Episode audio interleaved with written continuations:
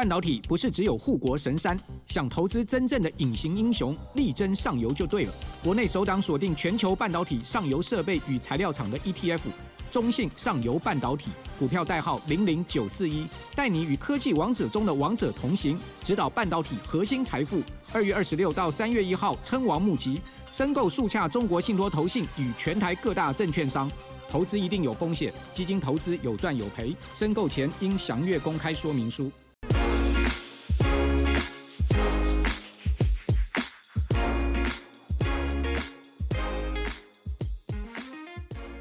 欢迎收听小编没收工。大家好，我是 H，我是铁雄，我是周周。咚咚咚咚锵，咚咚咚咚锵，咚咚咚咚锵，咚锵咚锵锵锵锵锵。这这个意思就是代表，这个意思，这个意思就是代表就结巴。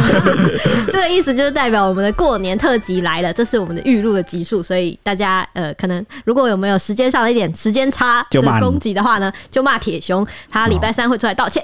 好。一年又结束了，二零二三年在大选的氛围中画下句点。过年前，小编按照惯例呢，整理了年度新闻来跟大家回顾一下。二零二三年算是迎来了疫情正式解封的第一年，发生了什么大事？不知道大家对哪一件事情最有感触呢？二零二三哦，二零二三，你们可以就是瞄一下那个小抄。呃，你是说新闻的事件，还是我个人生命的事件？你个人生命的事件，这个你留到下一集讲，这个以免我下一集没有那个 时间不够长。我们先讲那个。新闻事件哈，呃，我知道，或者是你觉得你对我们二零二三年录的哪一集特别有印象？录的哪一集特别有印象？还是哪一次？其实我每次都羡慕你们这些记忆力很好的人，因为我每天睡醒之后，那个记忆力都刷新。哈哈，又是全新的我。你是在开机哦？你们做 daily 新闻不会这样哦？嗯，我。有时候真的哎、欸，因为 daily 的那个资讯量太多，太太多又太快。有的时候真的当完那个版主会有点就头昏脑胀，然后你睡个觉就把那个不好的刷掉。你知道人脑袋有这个功能吗？什么？就是会自动刷新不需要的记忆。哦，对对对对对。然后就是它会它会存起来到一个地方，然后你平常想不到，可能你遇到的时候你就想起来。哎，对对对，对。我觉得二零二三年新闻对我来说最印象深刻的应该就是 Me Too 风波，因为我印象中那是小编美收工录了史上同一个系列哦。最多集，然后我们一直都想说，可恶，我们下一集不要再做 Me Too 了，不然好像一直感觉老调重弹，但都会爆出一个，哇靠，这个情节内容不行，这好像有点不太一样。第一个情节内容差很多，对，有新的讨论点。第二个就是，哇靠，这个人物很震惊，因为有点就让我童年毁灭，或者让我这个就人设有点翻车，我没有想过会这样。嗯嗯嗯。然后一直都会有新的行为让我们去探讨性骚扰的界限。嗯嗯嗯。所以二零二三算是一个。呃，性骚扰防治觉醒的一年吗？对你来说是性平元年，是不是？嗯，好像只有这件事、欸。我觉得，哎、欸，白饭之乱是在二零二三吗？对啊，对啊，去年。这个是印象比较深刻，因为这个东西很多负评，然后还有铁熊出来才道歉那个。那这样算是你录节目的比较有印象的。对对对对，我觉得我比较有印象的是二零二三年算是我的国际启蒙元年。为什么？为什么？因为我觉得我以前对国际新闻是完全几乎可以说是没有什么概念，就是我会写，但是。我没有什么概念，没有办法把所有的国际新闻串起来。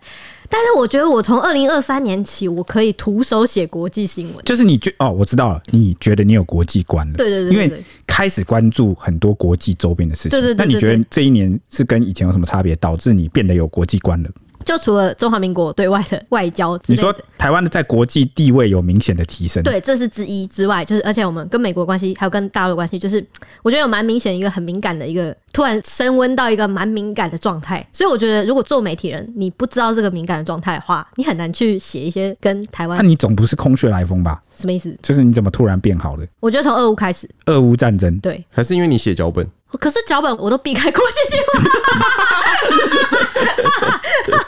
国际新闻我就说，哎、欸，蔡西交给你、哦。所以是在 daily 新闻的时候，就是会去派稿。呃，对，派稿，派稿之外，还有就是可能要判断说这一则 breaking news 我有没有必要跟，有没有要写，或者是台湾人关不关心。工作迫使你成长。对，工作迫使我成长。而且好像这一年比较多台湾的呃意见领袖有开始在评论国际上的事件对台湾的影响。俄乌战争吗？对，俄乌或是什么以色列啊，或什么。所以俄乌为什么对你是开始？因为我被迫去了解很多俄乌的细节，因为发生了。俄乌的细节很多，因为它发生的时间有点长，然后又是现代战争，然后现代战争有点就是跟以前太不一样，所以导致我必须从新闻上很细节的去了解俄乌战争现在状况到哪里，然后怎么样会影响到台湾，或者怎么样会影响到北约，影响到美国，影响到呃国际关系，就慢慢的有概念。对。好吧，那其实这一年还有一个印象比较深刻是行人地狱这个议题。嗯，过往从来也会讲的，过往从来没有发酵的这么大过。嗯，就是今年是蛮决定性，而且寄出了那个法条，就是行人过马路，然后车子一定要哎，应该这样讲，原本就有这个法条，但是呢，是法条把它改的，就是罚则提升，然后呢，啊，它就成为了一个，再加上刚好也真的很多蛮惨重的交通事件，嗯，然后就让行人地狱这个事情。今年感觉也是一个提升，我不一定讲是正面的提升啦，哦，可能也有那种，应该说它的争议也会直线飙升。比如说，你有没有完整的配套措施？那万一这个行人在斑马线上耍皮，然后造成一些交通事故，就比如说故意二因为呃法条规定说，就算是行人闯红灯，车子也要去让嘛，对不对？可是讲老实话，这确实也会对这个驾驶人造成困扰，交通也会造成困扰。但是我们目前这个部分是法条没有规范到的。所以我觉得这个也是我们之前那个行人议题，好像一直没办法讲到一个完整的结果。因为我那时候的讲出来是说，法条它主要目的是要我们要朝一个进步的方向去前进，进步的法条一定是先上。那有很多行人路权优先，对，那很多细节好，可能造成了一些成本，造成了一些困扰，有一些不适当、不适合的地方，那就是透过大家去提出问题，那我们用这个明代立法委员去慢慢把它修到适合的。所以我的意思是说，每次法案出来都不是不完美的，都一定是一直滚动式修正的。好，我那时候是这个意思，只是行人路权这个意思被提出来之后，应该说，我觉得今年还有个特色，欸，所有的议题都正反相当两极。嗯，行人路权就是就是真的，哎，欸，交集的部分很少。嗯，就是要么一部分就是完全着重行人在台湾的之前是待遇是多么的糟，然后进步国家是怎么样，然后我们的道路规划怎么样，多糟多糟多糟，然后一派是这样。那要么要着重的人就完全就只在讲行人对交通造成。怎么样？然后就是有那种恶意的行人呐、啊，然后把那个例子，那我们的法规完善了吗？法案完整了吗？啊，就没有到位啊！啊，是不是就造成了这个民众的困扰，就民怨呐、啊？哎、欸，你讲到这个，我很想问一题。而且双方都没有交集。最近几天我看到有一个行车记录器影片，是那个驾驶贴出来吧，然后说什么救护车都要过了红绿灯了，但是他却在红绿灯的时候停下来等行人先过马路，然后大家就吵成一团，就说什么、哦？我跟你说，在法条上是规定一定要让这些急难的救助的车辆先通过的，哦嗯、他们有优先路权，但是法条没有规定。行人不让的话有什么责任？这就是法条 bug。哎，你有规定驾驶人不让要怎么罚，但你没有规定一般的行人如果不让救护车会有什么？没有哎，这就是我没有理解。我记得救护车有一个优先，就是他经过路口还是要停。对，但是没有说要停等路人的样子。就是他可能要停看一下，他，他可能有优先。对对对，对对，他有优先路权。嗯、那所以这个就造成了一个，就是就是会又吵成一团，就是好像又没有一个交集。怎么又抓一个个案出来讨论？可是救护车执勤好像就会常态遇到这个问题。他走那条路是单道吗？他走在快车道，然后所以有双道。那他他已经在快车道最前面了，但是他停下来等路人。对，对对，我是救护车，他是不是可以从另外一道绕走？他没有办法，因为我记得那个，我记得有一个影片是那个新竹的那个路口。然后他就刚好是一个斑马线，然后所有的行人看到救护车来，很远就鸣笛了，但大家还是蜂拥而上去过那个马路，没有人要让救护车，然后救护车就停下来，哦，扭一在那边等行人走完。嗯嗯。所以是行人数量不够，就是行人没有要让救护车，有可能行人数量不知道要让，也也可能行人不知道要让，对，觉得现在已经修法了，行人路权是最大的，我要先走。哦，这个确实是没有说出一个高低，但我觉得大家心中应该知道，所以对，所以正常大部分，可是有些人就是盲从，可能原本要让要让，哎，发现大家都走了，那我也走一下好了，然后就跟着一起过去。对，很多人是这样。我看那个有一些影片是，就是呃一个人走，然后另外一个在后面的人想说我要不要走，然后想着想着就先走了，就想说先走再说，然后救护车又再等了他。对，所以我刚刚就说了，法条只有规定，如果你一般的车辆驾驶人、汽车、摩托车，如果你不让救护车，你有罚则，但是没有规定行人不让会怎么样。嗯，我觉得法条规定出来行人不让会怎么样，感觉会引起一点人权的那个 人权的。就就是到底谁的？又不是叫你每一次都让，他叫你让救护车而已。这个关系到生命的事情，应该无所谓吧？所以你看，这个就需要大家凝聚共识。对对对，有人观念不一样啊，搞不好真的有人认为说，行人就还是路权最大。那你的路权跟生命哪个重要？你的路权也是在守护生命啊。因为因为可能会变成行人，你要站在马路上等。那就会有危险之类的哦，你不能对，那可是不是会衍生新的问题？那我那边等一等，然后结果红灯了，那怎么办？那我怎么办？我死在路口，这样是不是？啊，可是那个那不就变成汽车看到车子还是要停下来，这是一样的事情啊？原本就有规定的不是吗？他说原本也有规定，行人如果就算闯红灯的话，汽车也要让人。然后这就会衍生出原本那一派在吵了，哎，怎么可以不闯红灯？为什么闯红灯还要保障行人？然后导致我。所以这个需要就是立法委员或者民代，我们要凝聚共识，要讨论出一个配套方案。这就是我刚讲的一个法案，它可能还有它不尽周全的地方。嗯，就是这个今年对我来说印象最深刻就是 Me Too 跟行人路权的议题。嗯，因为行人过的时候，那个路上就要升起一个栅栏。栅栏是怎样啊？就让行人安全的过去啊。搞得像火车一样。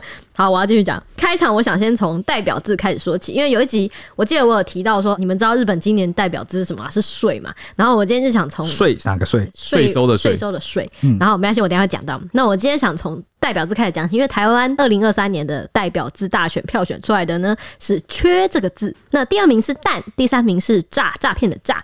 缺这个字的推荐人是桃园市长张善政推荐的。那他的理由是，他说房价飙升，有感通膨，让人民荷包缩水，就缺钱的意思啊。缺蛋，然后还有企业担心缺电，还有公安意外频出，让民众缺乏安全感，所以他认为缺这个字代表了二零二三年。那主办单位也认为呢，缺这个字精准总结了二零二三年，因为疫情前工商界是忧心五缺。缺水、缺电、缺工、缺地、缺人才。疫情时期呢，那又发生了缺口罩、缺疫苗、缺快筛、缺抗病毒药物。好不容易等到疫后复苏了，市场开始缺蛋了。那我想要分享一下台湾过去代表字的大选中，其实我觉得都蛮负面的，就是真的。我正要讲这件事，为什么？没关系，你先讲。我觉得，我觉得可能带给大家比较有感的都是负面、哦，痛苦会留下，痛苦会留下。二零二二年就是前年呢是涨这个字，二零二一年是宅这个字。二零二零年是疫情的“疫”这个字，二零一九年就是疫情前是“乱”这个字。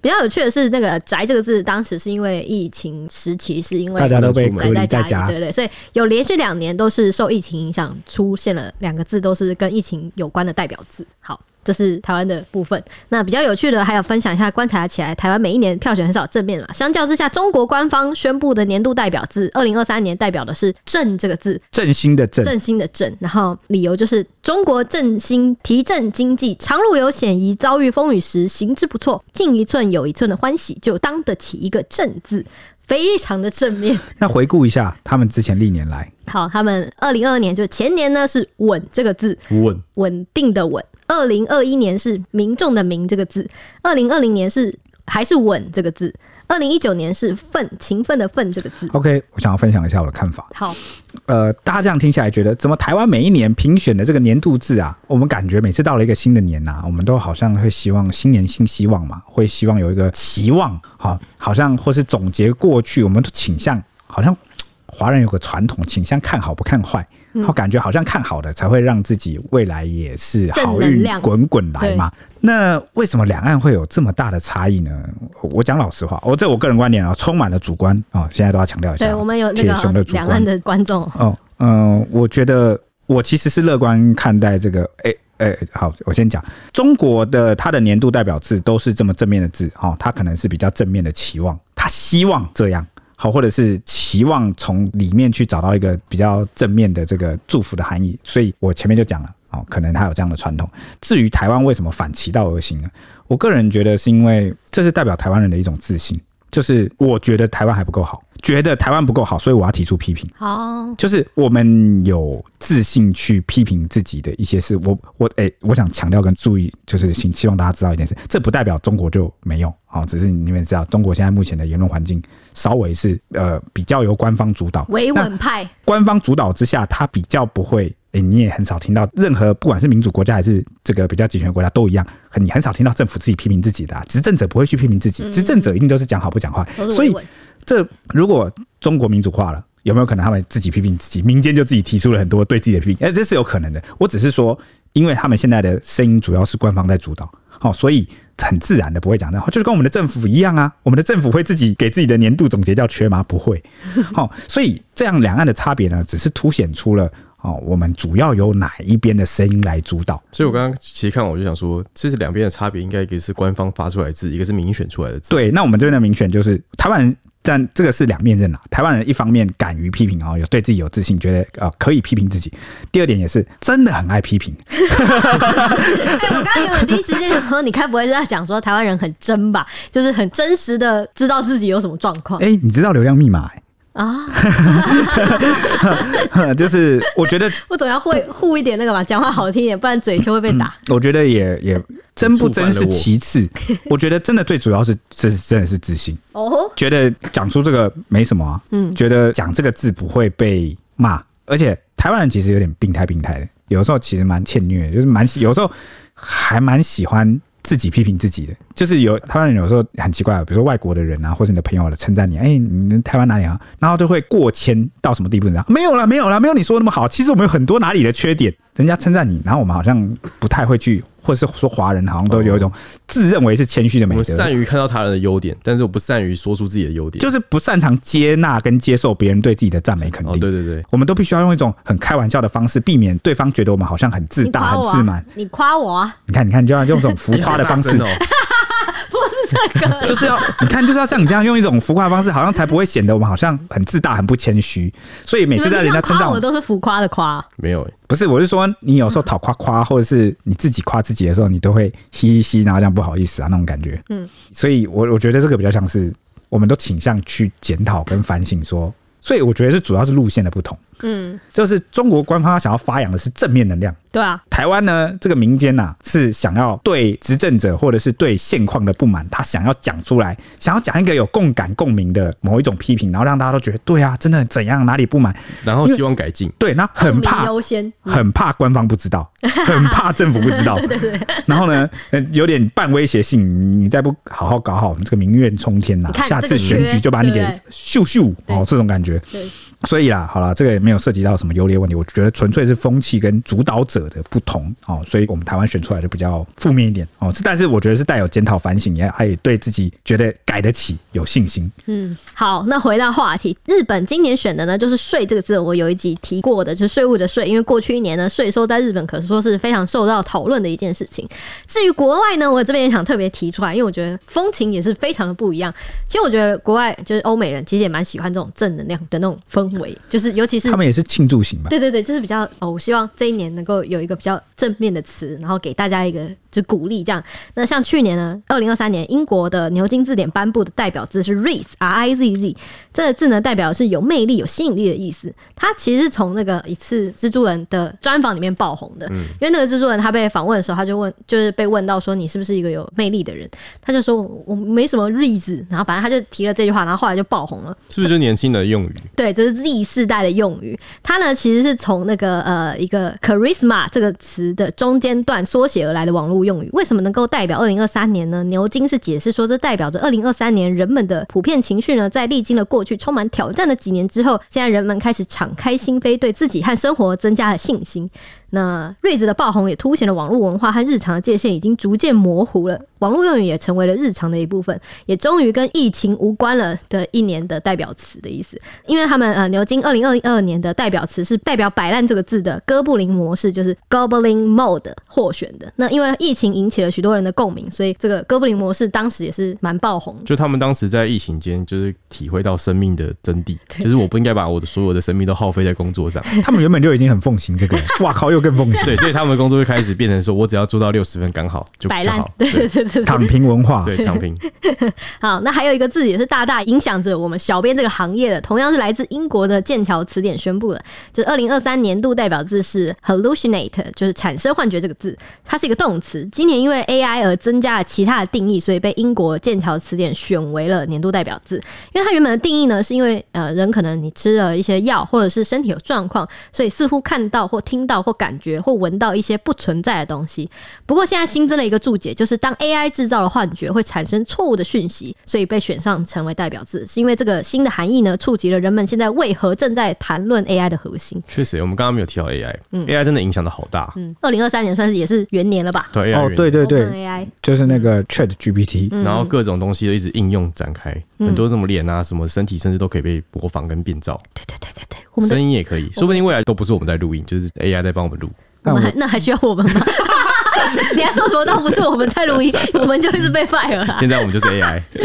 OK，讲到这边呢，啊，大家是不是也想跟我们讨论一下？你们认为这个过去一年来的这个年度新闻是什么？但是又想不起来呢？哎，放心，我们这边已经帮你整理好这个二零二三年一到十二月的各种哦，新闻大事记，哦，带你回顾一遍，这样你也可以参与我们的讨论，你也来好好评断一下哪一件事你这一年中最有记忆点的，我来帮你唤醒记忆吧。然后我们又可以凑时数，没有了。台湾人就是真，我就勇于批评自己。嗯，那这个也能说明啊，H 对自己节目的这个粉丝还有听众们非常有自信，真的。原来是这样收尾的，啊，绕一个头回来。哦，伏笔回收，标题回收，没错。他刚才讲那么久，就是为了要讲这样，让我们讲出来。台湾人就是真啊，真的。OK，好。首先是二零二三年的一月，哦，这发生了哪些大事呢？我个人看来是一个充满那个政治的月份。首先是一月八号啊，台北市第三选举区立委缺额补选啊，由国民党王宏威当选。一月十五号，中华民国副总统赖清德啊，在民主进步党主席的同额竞选中胜出，成功当选新任主席哦。当然，那是当时啦。现在这个赖清德是我们的呃新总统了，还还是主席对不对？还没辞。对，没错，兼任。一月三十一号，行政院长苏贞昌率内阁辞职，结束四年的院长工作，由新任院长陈建仁正式上任。我记得那时候我们也做了一集哦，说他有这个圣骑士之名，大人哥。嗯，那接下来就是一月还爆发了什么意事呢？就是寿司郎之乱。就是有那个屁孩有没有？那个日本那个屁孩日本的那个，嗯，我记得是这边拍影片舔盘子吧，然后舔盘子，然后就导致这个受伤，股价暴跌。啊！对啊，哇靠，几亿几亿的在喷，然后那少年一家屁孩一家真的赔不起。嗯，好恐怖哦。嗯，然后结果他也居然连带影响到台湾的一些寿司业者，当时好像也采取了一些措施，卫生上的措施吧。对对对对。那这个二月发生什么事呢？二月就慢慢转移到国际啊，就是这个焦点，因为有那个中国的那个，他们说是天气气球啦，啊，那美方说来是间谍气球啊，然后这个飘过啊美国的这个领土。然后我记得美国那时候还出动那个飞机，找不到他，对不对？对对对，一度去找他，然后找不太到，弄丢，但最后是把他击落了。然后这件事情就让这个中美的关系就是陷入一个低点。对，然后二月六号就是土耳其发生了规模七点六的百年大地震。然后我记得那时候台湾还有派搜救队去，然后土耳其他们当地人其实就蛮感谢台湾的搜救队，那蛮感动的。那再来就是二月还发生了什么？这个缺蛋荒。一年好几个月就是一直在吵，因为吵不出个结论。然后就是因为政府说蛋价变很贵，对，因为政府说没有缺蛋。对，然后那时候好像后来还是有讲出一些原因啊，我们也有录一集，就讲说因为那个全球都在禽流感啊，嗯、然后那个气温又上升，然后原物料。上涨，对对对对，各式各样的原因，俄乌战争，然后那个原物料上涨嘛，啊等等的，然后所以就发生了缺蛋荒，然后就有说要产业升级啊，要改革一些，比如说鸡舍，然后那政府介入，然后让民间的业者去升级，然后升级之后，以后就比较能够度过那些疫情啊等等的。嗯，OK，那再来到三月，哎、欸，我要说那个蛋荒的时候，我们的收听率非常好，为什么？所以，我印象也蛮深的，就是大家对于有没有缺蛋这件事情，或者是呃，大家想要一个确切的答案呢？对，想要一个整理包，大家好像有点不太确定事情到底发生，风向有点乱呢。哇，大家各说各的，好像没什么交集。嗯，小编可以整理一个懒人包出来，讲一下各方说法怎样，然后 最后给我一个客观一点看报纸看了好几天，我才理出了一个毛出来，这样。一堆毛，好。那三月还发生什么事呢？三月，诶、欸，这件事很值得讲一下。三月九号，这个金门的二胆岛的上等兵陈家勋失踪，然后最后就证实是被中国海警寻获救起。这我们有讲一集，所以我才特别列出来。然后在厦门，对，他们然后后续就不见，就后续就没有了，再也没有了，就没有任何消息、欸。不是我们不去追，是我们的能力没有办法从其他管道获取资讯，除非我们组成什么特工小队，然后就是营救去厦门去救他。啊，我们也不知道他位置在哪。欸，我记得他最后好像放出了讯息说他不想回来台湾。对，然后家属也希望可能媒体或者什么，大家都打断他一条腿。因为我跟你说，攸关两岸的事情啊，因为现在目前对岸的态度是不太待见我们的执政党啊，民进党政府，所以呃，有时候这很尴尬，你就必须要透过你知道吗？第三方讲讲真的啦，国民党有些立委就是比较轻松啊。就是跟这个他们有热线，跟对岸的关系，或是某些官员关系，真的就是比较好。然后他们就是比较变成是有办法、有手段去瞧，去知道一些资讯。最后后来就是有，我记得有确认这个陈家勋他是平安的。哦，只是后来家属不希望再讨论，因为他会觉得会影响到某些营救啊，或者是某些交涉，就只希望去交给那些关系比较好。这个很像什么，你知道吗？就是之前那个柬埔寨诈骗案。哦，然后不是那个 KK 园区吗？然后不是有办法就打通关系进去救人嘛？能够打通关系的你跟当地的那些军阀、啊、什么的，还是跟他们混很好。对，你就是你跟那些也一定是有点关系啦。所以有时候就是是桑尼，你桑尼 啊！你正面公权力到不了的地方，你有有关一些救援上的事情，你反而就要去仰赖一些有地方势力门道的哦，尴尬尴尬啊！这个事就没有后续了啊，我们也。应该是平安了啊！至于他可能是不是不愿意回来，是不是他有一些债务原因啊，或什么，那个大家都众说纷纭。反正这件事就是没后续。嗯啊，只是我的心里就想啊，这个事让我们回顾起来，到底有多少事情都是这样就没后续啊？因为我们也追不到，没办法追。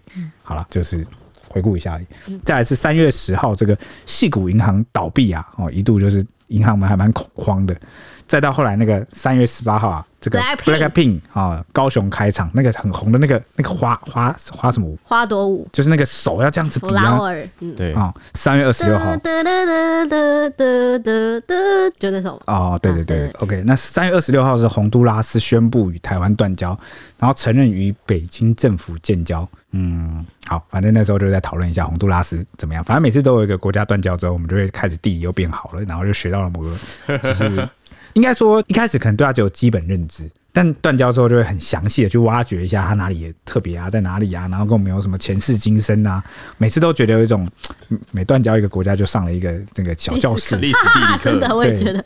那三月二十七号，前总统马英九赴陆十二天祭祖之旅，成为两岸分治后首位访问中国大陆的卸任总统。嗯，这印象蛮深刻的。他那时候还有说他是总统。对，好，那三月三十日。东非狒狒在桃园逃亡十六天，被猎枪击中，重伤身亡。我还记得那个相关的官员还出来鞠躬道歉。对，然后大家就觉得啊，什么？这个有后续啊？有时候死就是一个人命的伤亡都不一定能够让官员们集体出来道歉。但狒狒这件事，你看我们台湾的动保意识多高，可是，在猎枪的那个瞬间，又动保意识好像又是零。就是不知道为什么他会拿猎枪出现。对，我记得后来有开庭啊，法院还在审理中。所以那个人到底哪来的、啊？忘记了。他是被找来的猎人呢、啊，呃呃，也算也不算被找来，就是他说有点像，是不是他好像接到消息，就是然后他就去支援帮忙，对对对。然后其他人都以为他拿的是麻醉枪，对对对，然后官方派都是拿麻醉枪，嗯，然后枪法又太准，嗯，真的枪法太准。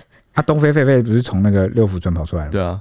那对，好，那时候烧蛮久。那四月份呢，总统蔡英文与美国众议院的议长麦卡锡会面，然后是首次中华民国总统在美国会见众议院的议长。那再来是四月六号，全民普发六千元入账。你们竟然对这件事情就是没有什么有感哦？我记得我知道为什么，我好像那时候我们有开一集讲，你没用是不是？也不是，好像是这一次的这个方法，好像经济的成效是蛮有限的，不如当年。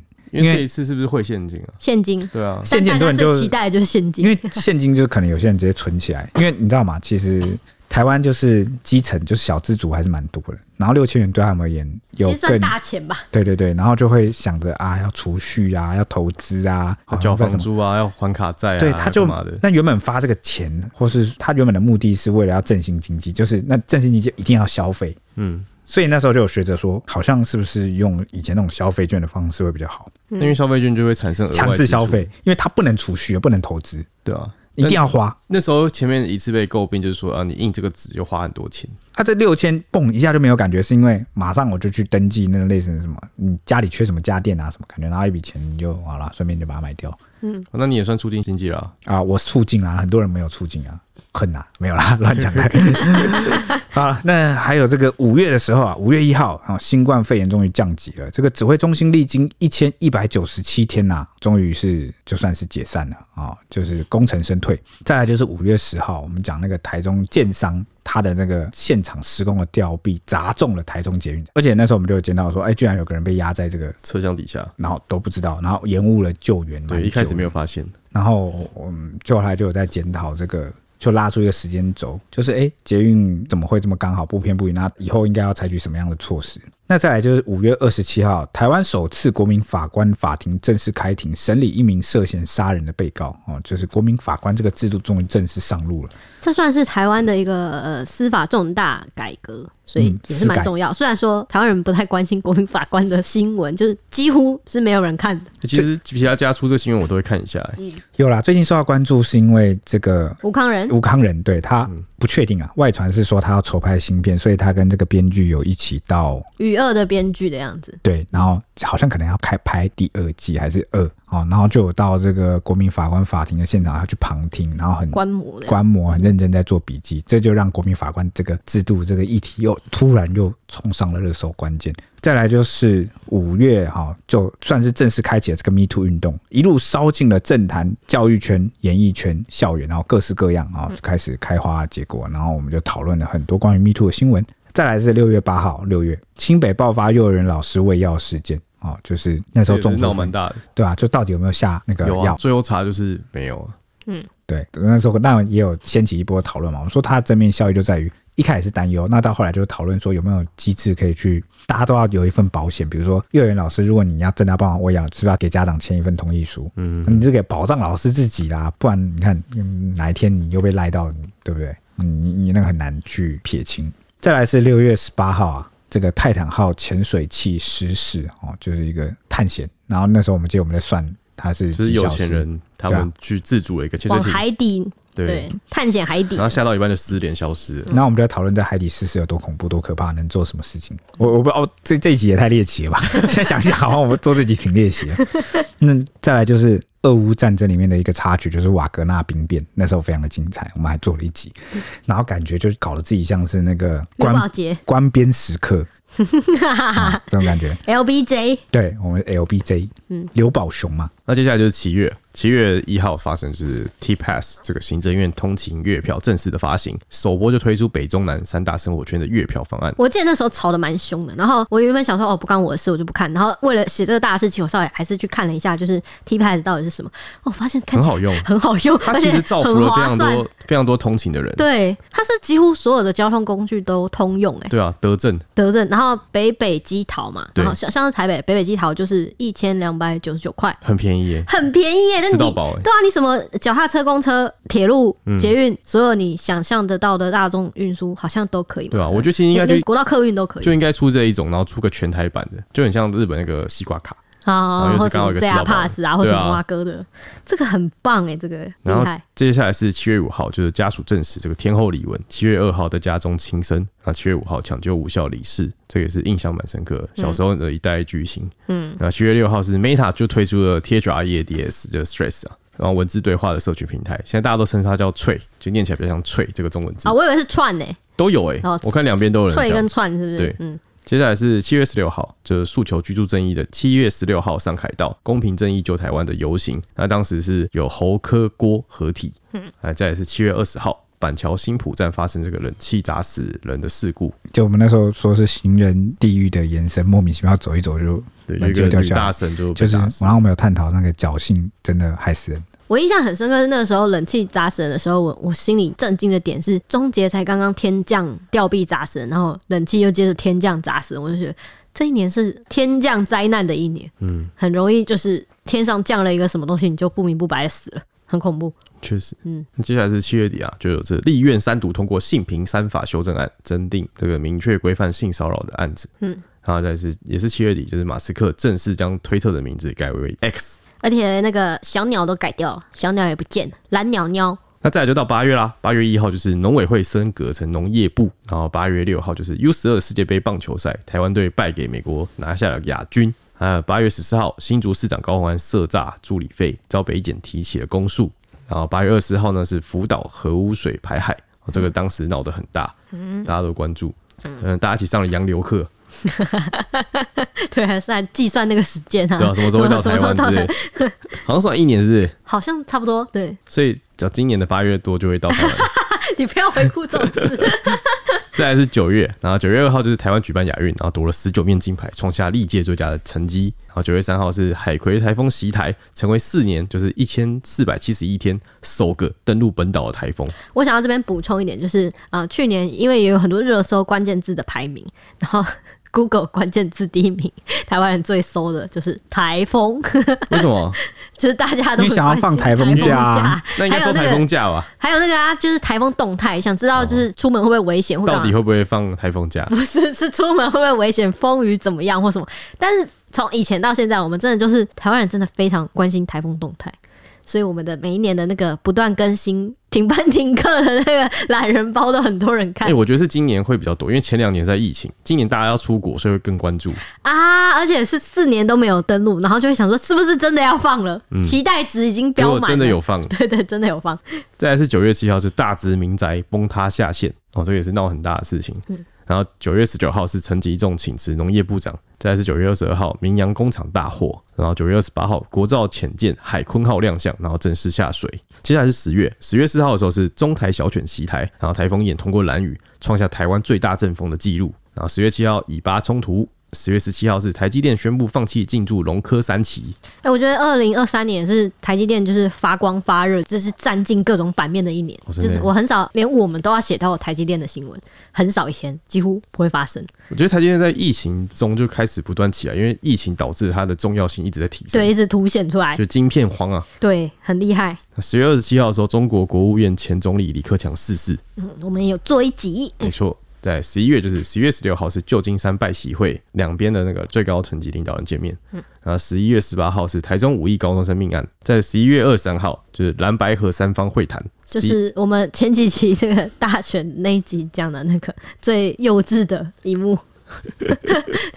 郭侯朱一伦也在，然后马英九。还有科对，那十一月下旬就是 Open AI 的人事风暴，高层宫斗剧。十二月就是十二月二号，台北大巨蛋正式启用，然后王贞治来台开球。以上就是我们二零二三年的大事记。不知道粉丝们有没有觉得哪一件事情很印象深刻，印象很深刻，或者是有什么我没有补充到的？对对对，或者是什么觉得想要听我们聊聊看的，也可以欢迎敲完，因为我最近就是有点题材荒啊。如果大家有什么想听的话，也可以欢迎投稿这样子。好，我们要进入了年度十大新闻了。从大世纪看下来呢，似乎没有，好像没有那种足以撼动人类历史的事件，除了 AI。那这边整理了各大媒体评选出来的二零二三年十大年度新闻，要跟大家分享，看大家觉得哪一条新闻比较有感。首先是雅虎奇摩这边评选出来的第一名是，也是我们一直提的，就是 Me Too 运动烧全台，加速了性平三法的修法。第二呢是二零二四总统大选蓝白和破局，三强鼎立。第三呢是呃新冠肺炎降级一千一百九十七天，指挥中心画下句点啊。第四呢是共享经济成果，全民普发六千元。还有第五点是外媒点名行人地狱，立院修法判洗刷恶名。第六呢是鸡蛋风暴，陈吉仲请辞。第七是杭州亚运夺十九金，追平队史最佳。第八是新北幼儿园疑似喂药案，高检署发回续查。第九呢是国民法官正式上路，司法重大改革。第十是明阳爆炸十死一百一十三伤，恶火烧出公安问题。这边我们刚刚不是有讲到全民普发六千吗？原来我终于想起那个背景，它并不是为了要促进经济，好像主要是因为超征回馈，是不是？超征税金超征，然后呢，就是说这个这个钱要怎么处理，那就回馈想着主要是回馈，然后第二想说如果能够促进经济也不错，所以就变成现金是是？嗯，对，全民发六千，那这样那所以学者探讨要不要变成消费券，那就是其次。嗯，哦，主要是那时候讲起来就是要全民分享，因为上一次就有发一次消费券，所以这一次会容易让大家联想到一样的事情。嗯，而且好像连续吧，就是二零二二年发一次，二零二三年又发。对啊。好，那雅虎这边的评论呢，是认为今年榜首的 Me Too 运动呢，是因为延烧了政治、教育、艺文跟演艺圈，然后加速推动了性平三法的修法，对台湾的性别平权有不可磨灭的影响。所以我刚才问你说，是不是你觉得是性平元年？应该叫做不可磨灭的贡献吧？好，对对对。那至于蓝白和破局呢，则是直接导致二零二四总统大选正式进入三强鼎立的状态，位居第二名，迈向跟病毒共存的后疫情时代。新冠降级，指挥中心也功成身退，也是登上了第三名。有点是一种象征性的结束了我们的那个疫情的那个时代了的感觉。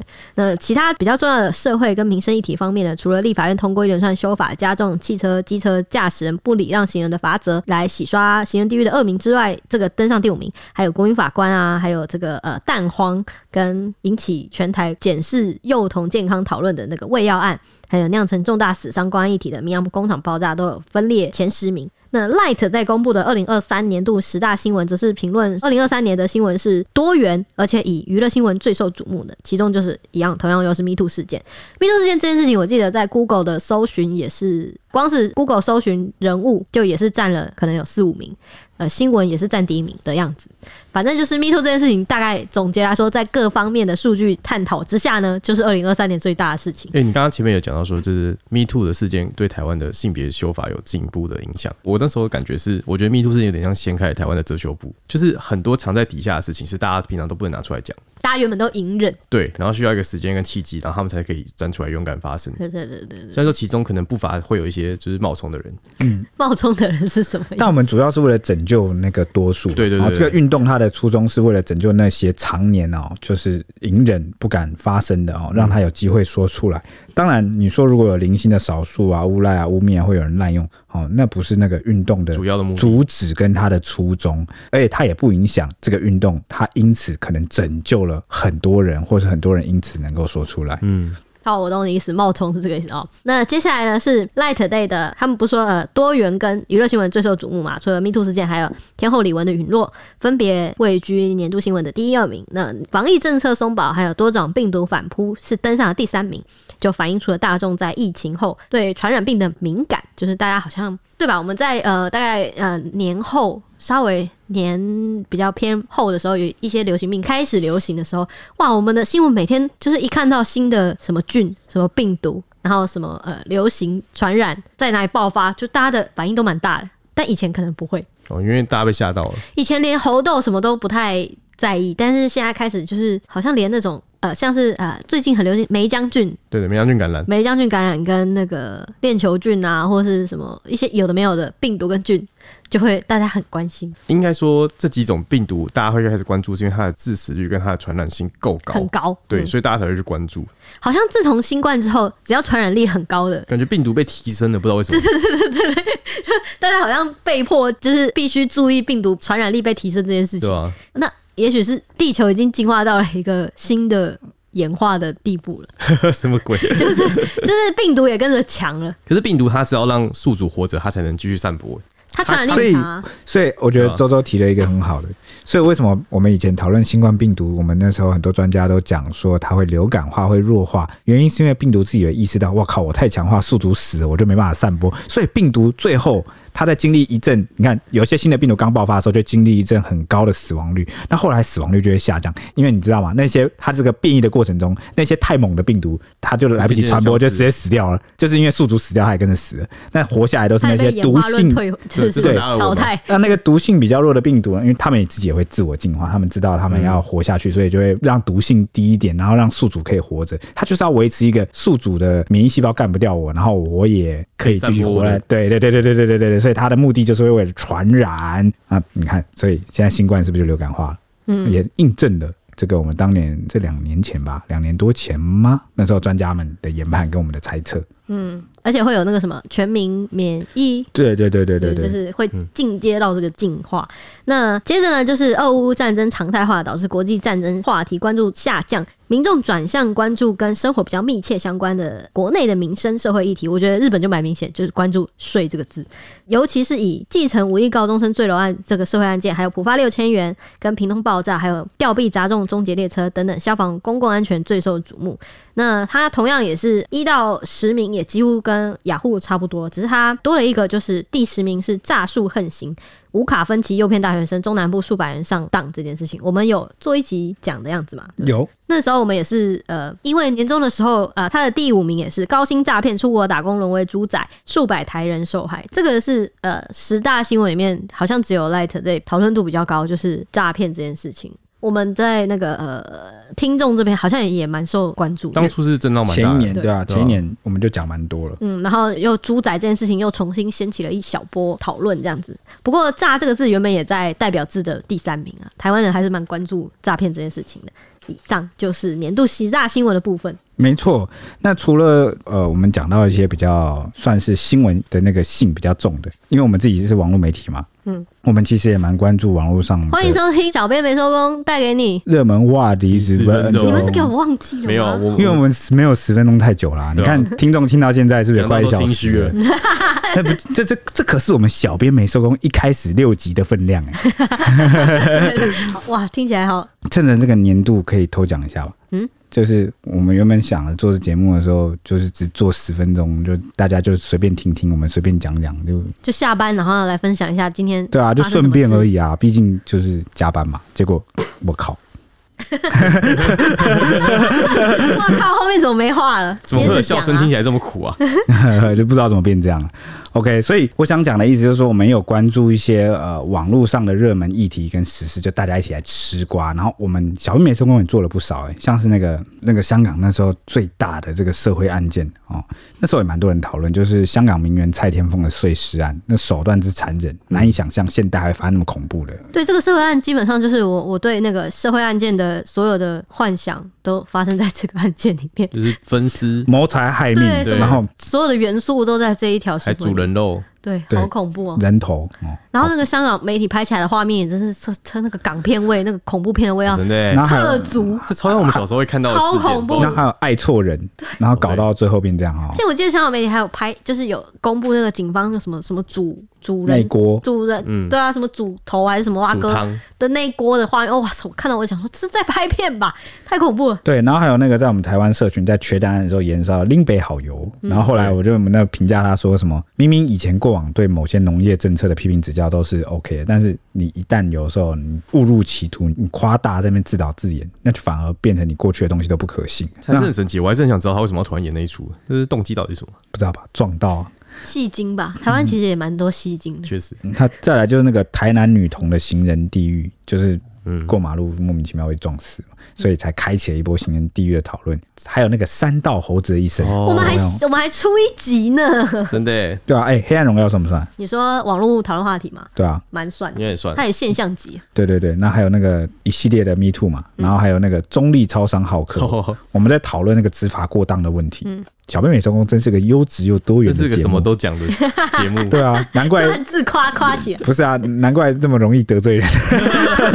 每个战场你都要掺一脚。对啊，呃，流量怪没有没有成功，我们引战怪，我们也没有撑到，然后我们就受伤了，然后我们一直受伤。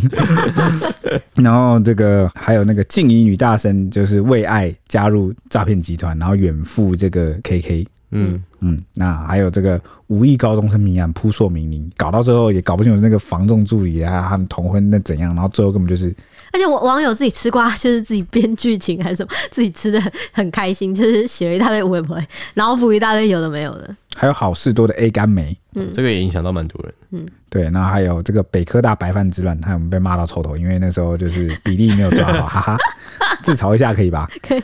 然后还有那个呃流水席之乱。我怎么没啥印象？流水席呀，就那个长得像呃。谁的老婆？林志颖老婆的那个啊？哦，就是什么福大什么东西的那个什么那个哦，不知道从头到尾都是匿名的一个账号，就是一个很。但是因为讨论太热，热到我们不得不讨论他一下。好几集啊，我做了好几集，而且可能到最近好像还有几集。我觉得最近比较红的那个脸书的活动是那个呃什么，像麦当劳要求二十四小时的卖卖那个对早餐，还有我最近看到比较好笑薯饼啊，二十四小时都有。我最近看到比较好笑的是汉王世坚交换礼物。因为王世坚现在从议员要晋升成立委嘛，所以之后议会是看不到他的身影，他没有办法再送蒋万安礼物了。大家可以，他可以出现在国会。对，国会不能送礼物了吧？乱送一通。那个啊，你现在是在说脸书上各种奇怪的活动吗？对对对对，那个橡皮炎那个断掉，然后所以大家都说把橡皮把它干嘛？把鼻子接回去。什么一大堆奇怪的活动？把一所大学还给一所，哇，超好笑！我觉得这也是我最近网络蛮夯的台湾流行的东西。OK，总结来说，二零二三真是一个好像回头看一时想不太到，但其实真的回顾起来还蛮多事情的一年。而且没想到小薇没收工又即将第三年吗？如果四月应该进入第四吧？是第四年吗？进入第四，确是进入第四，我们满三年了。嗯，哇，我们是好像是疫情差不多的时候开始。嗯，太鲁阁，反正我记记得第一集就是就是我我挺糟的，我对，搞得我进退不能。为什么 Apple Podcast 或者什么 Podcast 不能把那个就是超过两年的是自动删掉？哎，不是，你知道现在的集数他们要往前翻到第一集其实也不容易啊。这好了，那这样也不错。哎，你知道那个脸书不是有那回顾功能吗？嗯，我每天都会去按脸书回顾功能，然后它不是会显示我每一年或几年、九六年，然后对，然后我发了什么文吗？我就会把它全部手动删掉。这是我每天的工作，我每天都会去按回顾，然后删掉，然后都会删的好累。我想说，我以前怎么会发这么多文？为什么不用把它转成私人就好了？不够啊！我连我自己看到我都。好痛，好烦，好痛苦。你不会自己有一点就是想要回顾的心情吗？好丢脸，我看了就觉得好笑，我要把过去自己。这像是什么？我们到大学之后在看以前的无名小站的文章一样。哎、欸，我看的很开心，我想说这绝对不能删，这绝对要留着。这我也觉得要留着，因为那个那那个时期的你想的东西，已经跟现在不一样。你你可以在那边找回你的。那不是我，那是你的时空胶囊，跟我没有关系。OK，好啦，那以上是今天这一集，算是这个过年期间跟大家聊一聊，那我们就下一集见喽，拜拜。